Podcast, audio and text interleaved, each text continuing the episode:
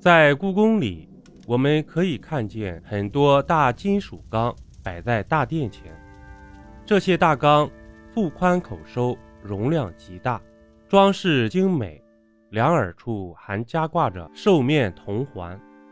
那么，你知道这些大缸的来历吗？水缸上的刀痕又是怎么回事呢？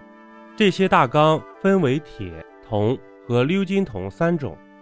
一般来讲，铁缸是明代时铸造的，铜缸有明代的，也有清代的，鎏金铜缸则均是清代铸造的，其中以铜缸居多，所以人们习惯地称宫中的大缸为铜缸。很早以前，人们就想出了在门前放置大缸，以及时救火的办法，只要时常将水注满，发生火情时。就可以随时就近取水灭火了。那时人们称大缸为门海。在清代，宫中的铜缸是由内务府统一管理的。每天一早，内务府官员便命令苏拉从井内汲水。苏拉的汉语意思就是杂役，一担一担地把所有大缸灌满，以备防火之用。这些大缸被称作吉祥缸、太平缸。据《大清会典》记载，宫中共有大缸三百零八口，但世事沧桑，由于各种原因的破坏，如今只剩下了二百三十一口了。鎏金铜缸等级最高。因此，要设列在皇帝上朝议政的太和殿、保和殿两侧，以及用于御门听政的乾清门外红墙前边；而在后宫及东西长街，就只能陈设较小的铜缸和铁缸了。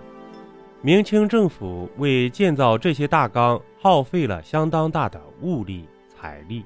目前故宫中尚存十八口鎏金铜缸，虽说已经遭到了部分的破坏，但每一个仍然金光灿烂、光彩夺目、华美无比。至于鎏金铜缸的造价，乾隆年间奏销档曾有过记载：口径一点六六米的鎏金铜缸约重一千六百九十六公斤，仅铜缸制造。约合白银五百多两，再加上铜缸上的一百两黄金，共计需铸造费至少白银一千五百两。太和殿前面的四口大缸，如果你仔细看的话，会发现缸上面有一道道被刀划过的痕迹，这又是怎么回事呢？在一九零零年，八国联军入侵中国。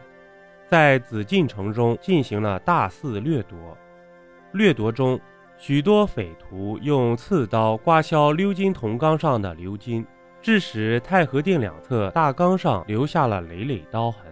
这是帝国主义侵略中国、掠夺和摧残我国古代文物的历史见证。